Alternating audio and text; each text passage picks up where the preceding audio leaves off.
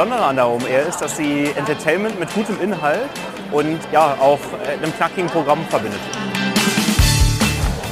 Die OMR ist super inspirierend, ganz, ganz tolle, viele Menschen und ähm, es hat viel Spaß gemacht und ja, ich komme gerne wieder. Hallo und herzlich willkommen. Sie haben es vielleicht gemerkt, in dieser Folge von Inside Jonos geht es um die größte europäische Online-Marketing-Konferenz, die OMR, und um das Thema Startups. Mein Name ist Andreas Maurer. Das OMR Festival hat nach zwei Jahren Corona-Auszeit vor wenigen Tagen zum ersten Mal wieder stattgefunden und sagenhafte 70.000 Besucher haben den Weg nach Hamburg gefunden. Und zum ersten Mal waren wir auch von Jonos bei der OMR mit dabei.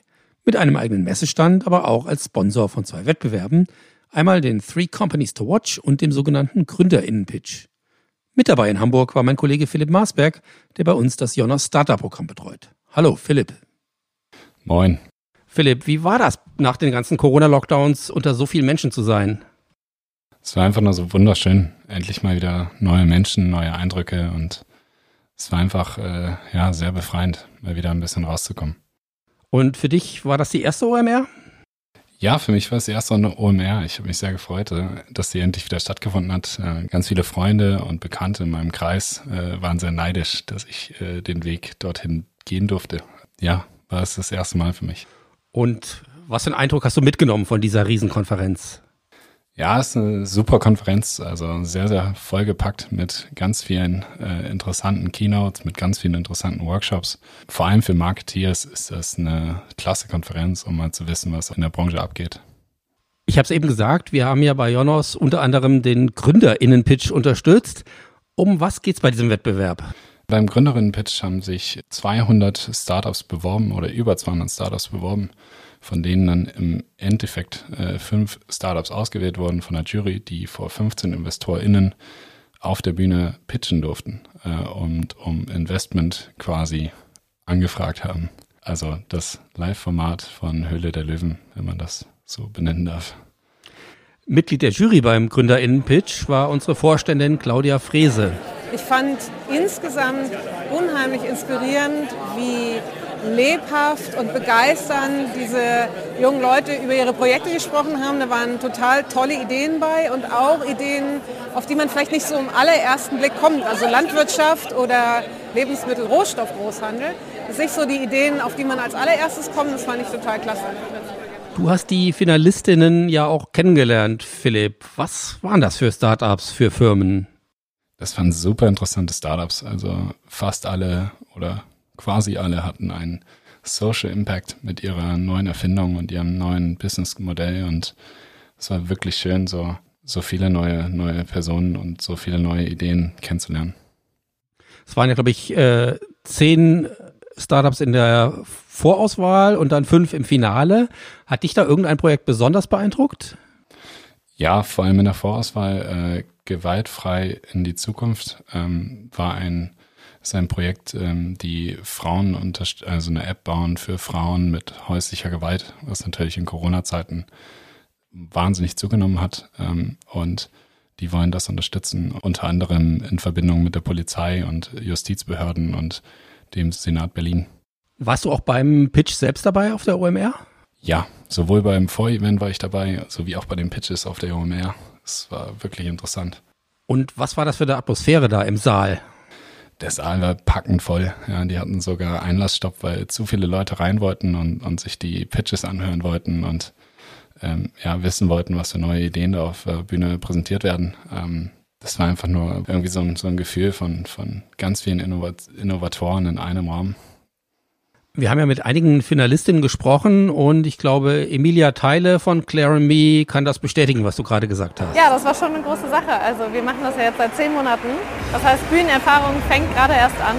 Und ähm, ja, dementsprechend war ich auch etwas aufgeregt, aber ich glaube, ich habe das ganz gut in meinen Pitch mit eingebaut. Es war super aufregend und man hat das, glaube ich, an meinem Pitch auch gemerkt, aber es hat auch Spaß gemacht. Ähm, wie gesagt, ganz viele Augenpaare und Ohren, die irgendwie zuhören und inspiriert sind, die danach, die mich in Gespräche involvieren und das macht total viel Spaß. Und genauso begeistert war auch Susanne Krehl, die Gründerin und Geschäftsführerin von Fabit. mega geiles Gefühl, dort auf der Bühne zu stehen. Ähm, etwas einschüchternd, auf der anderen Seite auch total aufputschend, dort dieses pink angestrahlte Publikum zu sehen und dann das Mikro in der Hand zu halten und dort pitchen zu dürfen. Der Pitch ist jetzt gelaufen. Wie geht's weiter mit den Finalistinnen? Was kommt jetzt? Wir sponsern für jeden der Finalisten ein äh, Paket, wo wir ihnen bis zu 10.000 Euro Credits für äh, Cloud Hosting geben. Das ist mal so der monetär äh, relevanteste Teil davon. Aber wir unterstützen sie auch persönlich zum einen über unser Startup-Team von Jonas Cloud wo wir äh, Beratung anbieten und ihnen helfen, ihren Tech-Stack richtig aufzubauen. Zum anderen aber auch wir Vorstände werden äh, jeden der Gründer äh, mit einem persönlichen Coaching unter die Arme greifen und ihnen helfen zu definieren, an ihren äh, jetzt zentralen Problemen auch arbeiten zu können. Und einige Startups hatten ja gleich vor Ort schon Erfolge zu vermelden. Ich freue mich wahnsinnig, dass wir direkt auf der Bühne nach dem Pitch schon das erste Investment bekommen haben und äh, freue mich, wenn die Verena Pauster dann tatsächlich auch in unserem Cap Table ist. Philipp, wenn du nicht gerade in Hamburg auf der OMR bist, betreust du in Berlin unser Ionos Startup Programm. Worum geht es bei dem Programm genau? Ja, bei dem Programm wollen wir vor allem Startups oder jungen Unternehmen ähm, auf die Straße helfen. Ja, wollen sie unterstützen mit IT-Infrastruktur, mit Trainings dazu, mit äh, ihnen einfach helfen, eine skalierbare Softwarelösung aufzubauen, ähm, mit der sie halt in den Markt starten können, ohne jegliche Probleme. Und dabei auch zu vernetzen mit unseren Partnern, mit unseren Netzwerken und zu schauen einfach, dass sie auf die, auf die richtige Seite kommen. Was unterscheidet denn so ein Startup, ein Gründer, eine Gründerin von einem anderen Kunden, den wir bei Jonas haben?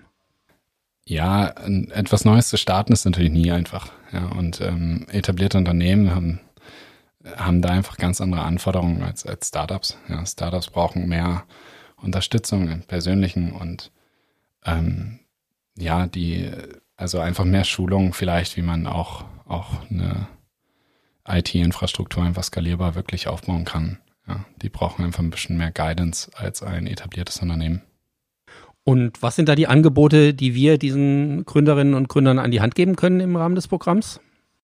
Also genau das. Wir bieten äh, Guidance durch persönliche Ansprechpartner von Tag 1 an, ähm, die auch langjährig dann deren AnsprechpartnerInnen werden ähm, und oder sind und äh, auch IT-Unterstützung oder ähm, Trainings, Coachings in dem Bereich der Gründerinnen-Pitch gehört ja zu dem sogenannten 50-50-Programm der OMR und der Name lässt ahnen, da geht es um das Thema Diversität. Wie wichtig ist das für GründerInnen und Startups?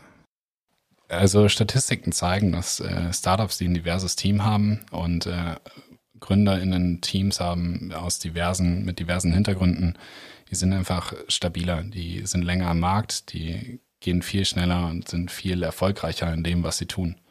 Auch unsere Vorständin Claudia Frese hat dazu eine klare Meinung. Vorbilder spielen im Startup-Bereich eine riesengroße Rolle. Viele Gründerinnen und auch gerade Gründerinnen, die vielleicht schon einen ersten oder einen zweiten Exit gemacht haben, sind ja auch einige in der Jury, sind als Influencerinnen bei LinkedIn, bei Instagram total visibel und das ist toll. Weil das die Frauen sind, die die Vorbilder sind für die nächste Generation Gründerinnen. Und ich kann mich erinnern, als ich in dem Alter war, gab es diese Plattform noch nicht und es gab auch diese Rollenmodelle noch nicht. Und ich glaube, das hat wirklich auch was damit zu tun, dass es in Summe in meiner Generation nicht viele weibliche Gründerinnen gab. Ich hoffe sehr, dass Veranstaltungen wie diese dazu führen, dass ähm, wir von einem Moment vielleicht 15 Prozent weiblichen Gründeranteil auf bedeutend mehr kommen. Und Diversität findet bei Jonos nicht nur im Startup-Programm statt. Diversität ist für uns bei Jonas, wie ja auch für Gesamt United Internet, ein zentrales Ziel.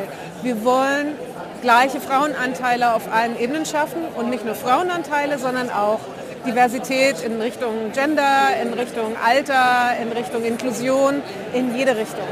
Und dafür ist so eine Veranstaltung wie diese natürlich eine total tolle Plattform.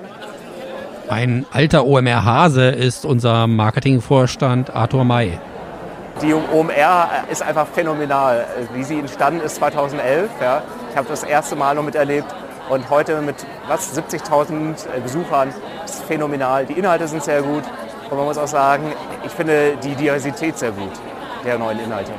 Arthur hat selbst langjährige Erfahrungen mit Startups. Also ich habe seit circa acht Jahren in 15 Startups investiert und die auch betreut.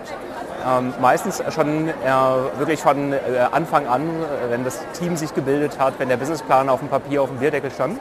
Und ähm, habe sie häufig im Sales und Marketing mit supportet, teilweise auch im Produkt. Dadurch habe ich mitbekommen, welche Challenges auch Startups haben. Und natürlich äh, auch bei Jonas betreuen wir sehr viele oder haben wir sehr viele Startups, sehr viele junge Unternehmen, die erfolgreich werden wollen, äh, mit denen wir zu tun haben. Und was glaubt Arthur, müssen junge Gründerinnen und Gründer mitbringen, um erfolgreich zu sein? Ehrgeiz natürlich, ja, Fokus und ähm, auch agiles Denken. Jungen Gründern und Gründerinnen würde ich den Tipp mitgeben, agil zu sein und MVPs äh, zu nutzen. Das heißt, Sachen anzutesten, Ideen zu haben, die man erstmal klein antestet und dann zu schauen, ob sie funktionieren und sie dann zu skalieren. Philipp, du hast ja selbst schon gegründet. Wie waren deine Erfahrungen und was waren so persönliche Learnings, die du vielleicht an andere Startups weitergeben kannst? Ja, also meine eigene Gründung ist, ist äh, kein klassisches Startup, kein klassisches äh, Digitalunternehmen. Ähm, von daher ist es äh, schwierig, da so die Parallelen zu ziehen. Ähm, generell würde ich aber sagen, dass man vor allem Passion braucht für sein eigenes Thema und äh, Möglichkeiten außen vor lassen sollte. Man sollte kein Unternehmen starten und keine Idee starten, nur um damit Geld zu verdienen, sondern vor allem hinter der Sache stehen, für die man ein Unternehmen aufbaut. OMR ist ja jetzt schon knapp zwei Wochen vorbei. Was ist dein Fazit? Bist du nächstes Jahr wieder dabei? ja, gerade das 50-50-Event und die Initiative finde ich super und möchte ich gerne unterstützen und hoffe, dass wir im nächsten Jahr auf der Bühne und in, in dem Rahmen wieder dabei sind und dass ich dabei sein darf. Ja, das, äh, da würde ich mich sehr darüber freuen. Jonos wird äh, mit Sicherheit wieder dabei sein, das können wir schon sagen. Und wir werden nicht nur beim Festival mit der OMR zusammenarbeiten. Mit der OMR plant die Jonos stärker zusammenzuarbeiten, vor allem im nächsten Jahr. Vor allem das Format OMRX bietet sich sehr gut an. Es hat die Zielgruppe Startups, junge Unternehmen und die haben wir auch. Und da sind wir gerade in Gesprächen. Noch können wir nicht 100% sagen, was dabei rauskommt. Vielen Dank für das Gespräch, Philipp. Und natürlich verfolgen wir auch bei Inside Jonas weiter, wie es mit unseren GründerInnen weitergeht. Alle Links zur Folge gibt es wie immer in den Show Notes und natürlich freuen wir uns über Sternebewertungen für unseren Podcast und über Kommentare, Fragen und Anregungen. Entweder direkt unter dem Podcast auf insight.jonas.de oder per Mail an podcast.jonas.com. Danke fürs Zuhören und bis zum nächsten Mal.